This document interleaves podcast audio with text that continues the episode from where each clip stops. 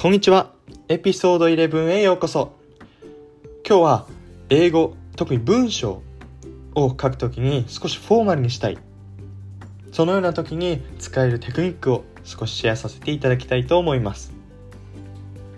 So, let's begin. So, I'm sure you have sort of had many occasions that you want to write some formal emails or letters for, I don't know, you know, job hunting or, you know, reaching out to the clients, or maybe simply just write an essay because essay tends to be a bit more formal. And there are many ways to do this. For example, there's some like format, particular format that you can use to be very like make it very formal. For instance, the word I am writing this to request for a meeting.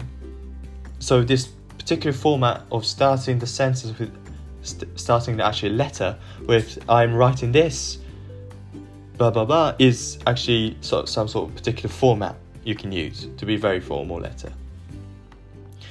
But my sort of techniques is more of the um, daily use or you know you can use a lot of times in one email or one essay. So two points.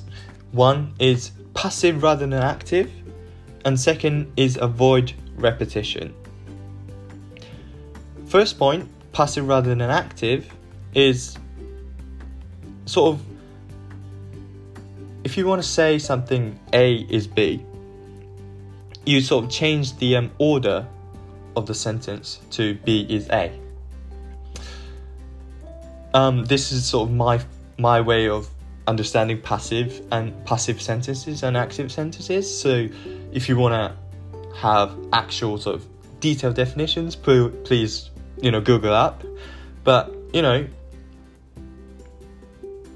usually just change the words and change the sort of verb to verb plus ed would actually sort of change the way of be is a to be is a. So for instance, so if you want to say, you know, monkey loves bananas, and change it to passive is bananas are loved, so verbs plus ed by the monkeys.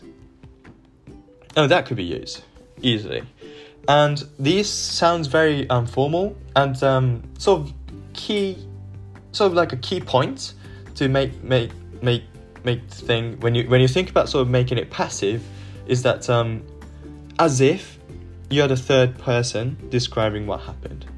So, monkey loves bananas seems like you're you're sort of in terms of monkey point of view and saying that you love bananas.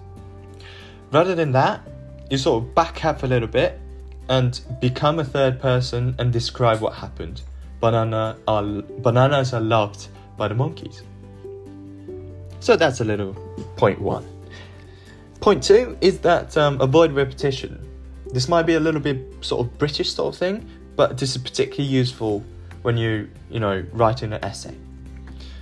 And let's say you you encountered the um, question of why do you think education matters for future? And I go, I think education is very important because education really prepares you to the society and also the studies show that education is very useful. Within those three um, sentences, or like short sentences, I use education three times. That is too much. so, what you want to do is to change education to similar words. So, something like academics or studies. And maybe put in some passive into it as well. So I think education is very important. That's good. Um, but because of the fact that academics prepared you, so prepare plus ed, making it passive, prepared you to the future or society. And blah blah blah. Keep going.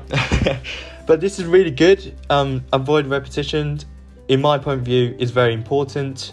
And also, this is very important in terms of sort of speaking, prepared you up to speaking. You know, when you're stuck, you had to come up with another word and that is really good because you know the similar words that you can use instead.